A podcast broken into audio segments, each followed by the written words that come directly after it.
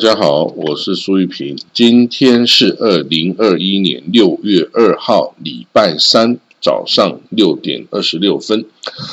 那我们看到这个以色列哦，国会今天要选举出新一届的以色列总统。嗯，大家知道哈，这个以色列是一个议会内阁制的国家哈，其实掌真正掌握权力的是总理。那总理啊，就是要由这个呃，可以主纠结六十一席过半数的的人哦，来担任这个党魁。但是总统啊，是由这个国会议员来选择哦，只要过半的国会议员投票给他，就可以担任哦这个以色列的总统。不过以色列总统呢，是一个呃仪式性的啊的。这个人物哈，他不负责实际的行政工作哈，他只是负责一些呃疑点哦，这个国国宾的礼仪等等哈，比如说他会接待这个到任国书哦，就是外国使节啊，派到以色列来。是由总统以色列总统来接这个到任国书，然后来欢迎这个呃这个新的大使哦的赴任。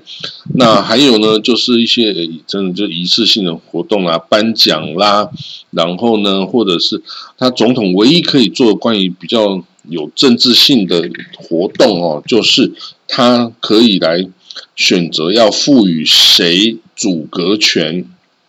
哦，就是在大国会大选之后，他可以来决定要赋赋予哪一个党的党魁主阁的权利哈。这个不过呢，当然他也是要这个看当时的政治的情势，谁最有可能来这个主阁成功啊，就应该要赋予他这个哦这个主阁的权利。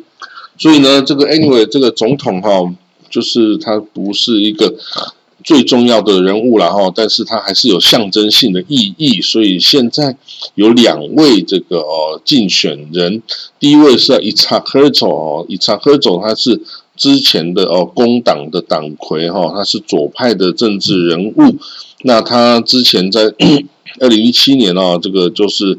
等于是有点退出政治哈，然后去担任了 Jewish Agency 的这个哦主席。那这个 Jewish Agency 是干什么呢？Jewish Agency 就是负责哦与这个海外的犹太人社群的联系哦，那协助他们呃解决问题，或是协助他们这个移民回以色列等等，等于跟我们侨委会还蛮有这个相似的之处哦。那伊查赫佐啊，他的父亲叫 Heim Herzog，也曾经。担任过这个以色列总统哈，所以呢，如果啊这个伊查赫佐再担任总统的话呢，这个就是父子党哈，哦，他爸爸叫 Haim Herzog，一九八三到一九九三年之间哈担任过总统哦。那当然，另外一位啊是 Paris，Paris 是一位女士哦，她是一位教育家 Miriam Paris。他的他是一位教育家，他的两个儿子哈都是在以色列对外的战役中死亡哦，这个战战战等于是等于是阵亡了哈，所以呢，他两个儿子哈，他他就是很有名的名望的教育家哈，那大家相信哈，就是说他为两。国家哈奉献出两个儿子哈的生命哈，那所以他应该是会大公无私的来这个帮助国家的这个发展哈。那 anyway 这一次哦，这两个人都不是现任的国会议员哈。之前这个 Ruby Riflin 呢，他是国会议长哦，来来来竞选了担任的哈。那这个。今天投票哦，就会决定哦，谁可以来担任总统哈？不管是谁哈，他的未来的角色都是要调和哦，这个不同政党之间的歧义啊，然后来抚平 这个左右两派之间呢这个差异或造成的损害啊等等哦，这总统这个职务哈，就是 也蛮重要的哦。那好，我们来看到下一个消息哈，这个以色列的呃新内阁啊，到底组不组得起来啊？其实他们这个新内阁哈，那必须在今天哦，就是六月二号礼拜三的晚上哦，午夜之前哦，就十一点五十九分之前，他必须要告诉总统啊 r u f i Riflin 和以色列的国会议长啊亚历 Levin 说，他已经阻隔成功的哦，或者。他已经阻隔失败。如果阻隔失败哦，他是因为他是第二个来阻隔的人。如果失败的话，总统就会公开的给这个国会啊，任何一个人说，只要有人可以组合六十一个国会议员的这个哦内阁，他就可以当总总理哦。不过呢，大家是哦希望说这个亚拉皮啊跟纳夫塔利贝内特啊。应该是目前呢最有可能组成这个内阁的一个组合，然后，那这个组合如果说好，今天的午夜之前，他们的确已经说组阁成功了，那这个案子啊就会移交以色列国会，那以色列国会议长会在决定在七天内进行这个投票，那如果投票成功之后，他就是说拿到六十一票或更多。然后呢，这个新政府就会宣誓就职了啊。但是这个现在的国会议长叫亚历 Levin，他是 Likud 的这个比较忠于这个纳坦尼亚胡的哦这个人物哈，所以呢，他已经这个暗示哦，他会给予这个麻烦，就他会拖延哦，就是这个投票一直到七天呢，最后这个校期。之前他才会让这个投票进行，这个呢是可以给这个更多的给右派哦更多的时间去哦这个破坏啊这个团结政府的组成。现在啊这个 Likud Party 啊是想尽办法要来破坏这个亚米娜跟这个 y e s h a d 这两个政党哈一起来组成的这个内阁。但是是不是能够成功的这个破坏哈 sabotage 哈，这个我们要看哦。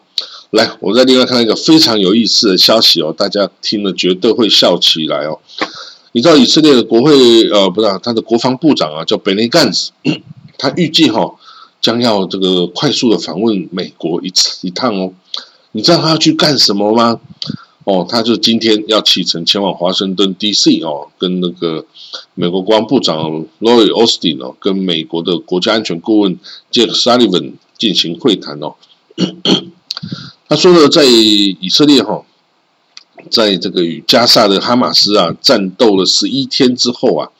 这次打了非常多的那个哦，Iron Dome 的飞弹拦截弹哦，所以呢，这个以色列啊，算一算哦。这次打出多少飞弹？然后啊，需要补充。那算一算，总共十亿美金哦，十亿美金哦，one billion US dollar 哦，one billion 哦，是十亿美金，是等于是几乎是呃两百八十亿台币哦，或是你自己去算你的货币哦，十亿美金。然后呢，就是向美国开出这个清单，请美国买单。啊，大家知道吗？这个这个打这个战争之后，是美国来买单。我告诉你，在二零一四年这个 Operational Protective Age 啊之后啊，也是打了非常多的火箭飞弹拦截弹呢，Iron Dome 也是拦截了很多。那时候的以色列也是开出了这个清单，美国那时候是把奥巴马时代一样买单了。大家知道什么吗？就是说你打这些火箭。飞弹都是算美国的呀，所以呢，你说我需要去这个尊节，需要节省这个弹飞弹吗？不需要，就打，就打，打越多，反正美国会核销，美国可以报销哦。所以哈，二零一四年美国报销了，二零二一年他提出了十亿美金，看美国要不要报销，美国肯定会报销哦。那报销之后，以色列。就等于毫无损失了啊！这个这个在这个这艾伦洞这个计划，他这个开支上的钱全部有人买单，哇！这个实在是觉得实在是太棒了哦！这个所有中东的最后的冤大头就是美国啦。哦，这个以色列实在是聪明的不得了哦，我觉得这种才是最厉害的美国小弟哦。我们这个台湾做的这个美国小弟哦，还没有以色列的做的这么好哦，真的应该好好跟以色列学习哦。看到另外一个消息啊，二零二零年就去年啊，以色列的军火出口额达到八十三亿美金哦，创下历史新呃第二高的记录哦。那大部分的哦，这个军火交易哈，以色列军火交易都是跟亚太地区的国家哦达成的哦。那以色列，你看它一年的军事出口达到八十三亿美金，那赚了很多钱哦。当然它是公司赚的钱呐，不是国家赚的钱呐。然后他打的这个哦，这个艾伦洞啊，就找美国核销哦，十亿美金。唉，这个哦，就觉得佩服佩服以色列。犹太人真的是很精明，那美国愿意当冤大头，我们当然也没有意见呐，对不对哈？那所以呢，以色列的军火哈，在国际市场上非常受欢迎，为什么？因为它都是实战经验丰富的这个军火，是真的证明是有效。哦，有可以打击对方，或者是打下对方飞机等等，这个是绝对是有效的哦。不像美国啊等等军火，你不一定有实战经验。以色列的军火都是有实战经验的哦。所以呢，他卖给 他卖给外国多少是什么东西呢？雷达、预警系统、弹药、无人机哦、航电设备、观测设备等等，哦，还有这个导弹、火箭啊、防空系统啊。大概是卖了十 percent，另外还有通信啊、无人机啊等等。哦，美这个以色列的军火哈，大部分四十四 percent 是外销到亚洲跟太平洋地区啊，三十 percent 呢是到欧洲，二十 percent 到美北美，就到美国哈。那四个 percent 到非洲，两个 percent 到 Latin America。所以呢，哦，这个礼拜二的时候啊，IAI 啊，就是以色列航空航太航天航太工业公司啊，就是 Israel Aeronautic Industry 哦，他表示签署了一经一个两亿美金的协议啊，向这个一个亚洲国家提供无人机哈这个技术跟服务啊，那这个交易就是为了出售 IAI 的 Heron 无人机哈，Heron 无人机。那之前呢，在阿塞拜疆啊跟这个 Armenia 战斗的这个过程中，大家也都已经发现哦，这个以色列卖了非常多的军火啊给这个阿塞拜疆。其实阿塞拜疆最大的武器供应商啊，不是土耳其，是以色列哦。那个过去五年来啊，以色列就卖了七点四亿美金的军火啊给这个阿塞拜疆。那阿塞拜疆啊，就是用这些以色列军火。快速的战胜了亚美尼亚哦，所以这战再次证明了以色列的军火设备哈是非常的有效有力，可以很快的打击这个哦这个对方哦的敌手哦，所以 大家要这个要注意哦观察。那之后啊，这个以色列哈最近大家很有名，以色列的情报组织就是像以色列 CIA 啊，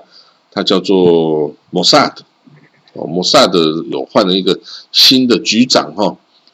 那叫做 David Barnea，David Barnea，他从之前的这个 Cohen 啊，Kobe Cohen 啊，Yossi Yossi Cohen 变成这个 David Cohen Barnea 哦，诶，这个 David Barnea 我好像认识诶，之前我有接触，嗯，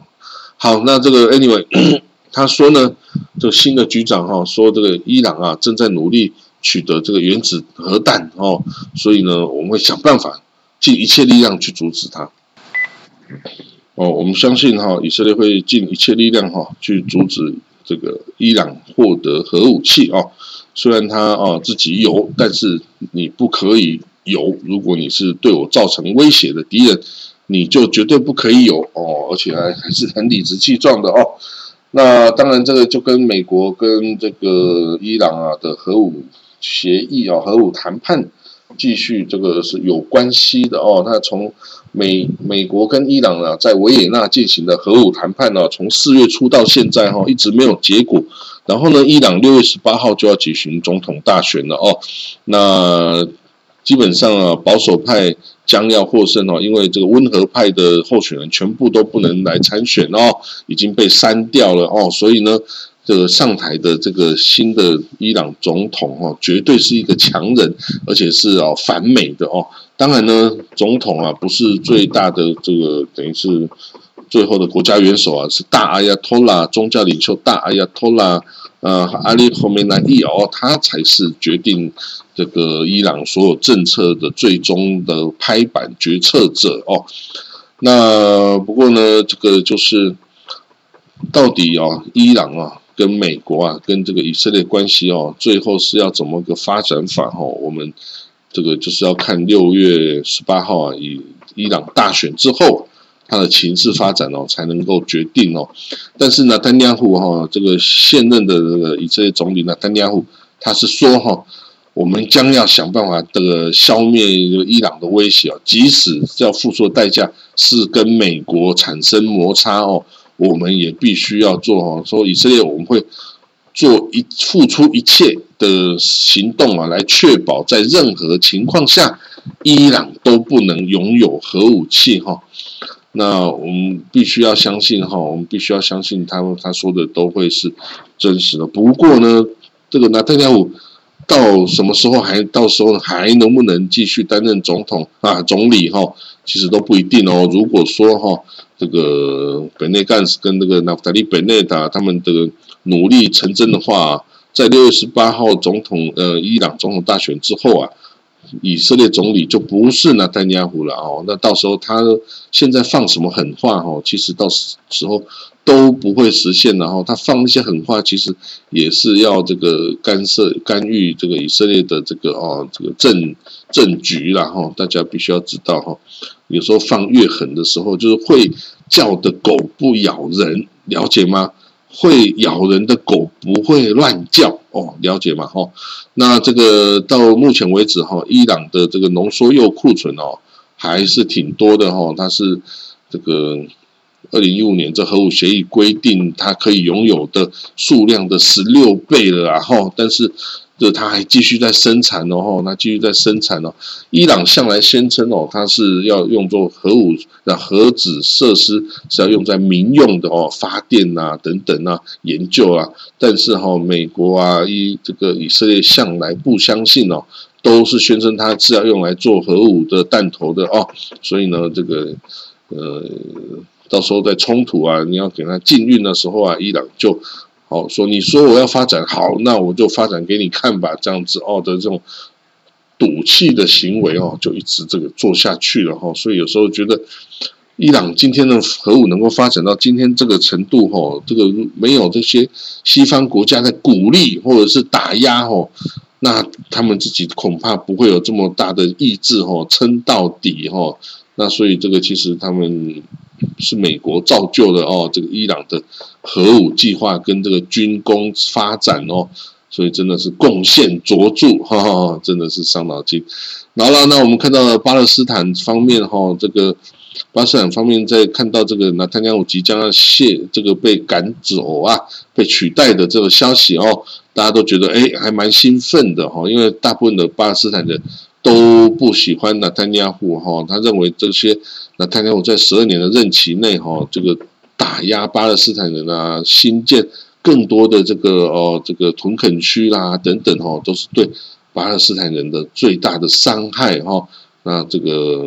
看不到未来，但是呢，如果他 下台之后啊，这个大家对这个亚米纳帕蒂这纳夫塔利贝内塔也是有所戒心的哦，因为。他的他是右派的人物哈，所以也是支持这些什么屯垦区啊，这个打压巴勒斯坦人的。不过呢，因为他内阁中会有左派很多，而且他左派的是非常多，大部分这执政联盟都是左派跟中间派的哦，所以基本上会有一个制衡啊，不会任他这个为所欲为。所以呢，基本上啊，巴勒斯坦应该是要。乐见这个哦，这个左右共治的这个团结政府的成立哦，不会再一面倒的哈，像以前这个纳坦亚时代一面倒的，大家要打压巴勒斯坦人哦，这样下去，巴勒斯坦人几乎也是看不到未来了哦。好了，我们再看到最后最后一个消息哦，这个大家知道以色列有个死海它是在跟约旦的一个界河界湖哈，就是从这个约旦河到这个流入死海哦，它是一个就是没有其他出口的，就是流入死海之后啊，它就是靠蒸发哦，那这个水就会蒸发到空气中。那这个时，呃，死海哦，也是全世界哦，这个最低的陆地哦，它是海平面下四百多公尺的地方哈，因为它是内陆嘛，这个水不会侵入啊，所以呢，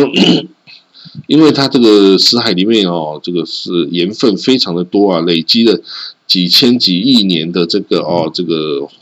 呃化，这个等于是矿物质。但是矿物质哈，其实是就是一种矿物哦，可以去开采提炼出很多这个有用的矿物质化学品啊。所以呢，这个以色列哦，在这个死海边哦，是有以色列化学公司哦，它是会它有工厂哦，去提炼这个里面这个死海的海水里面的这个哦矿物质钾啦、盐呐哈等等哈。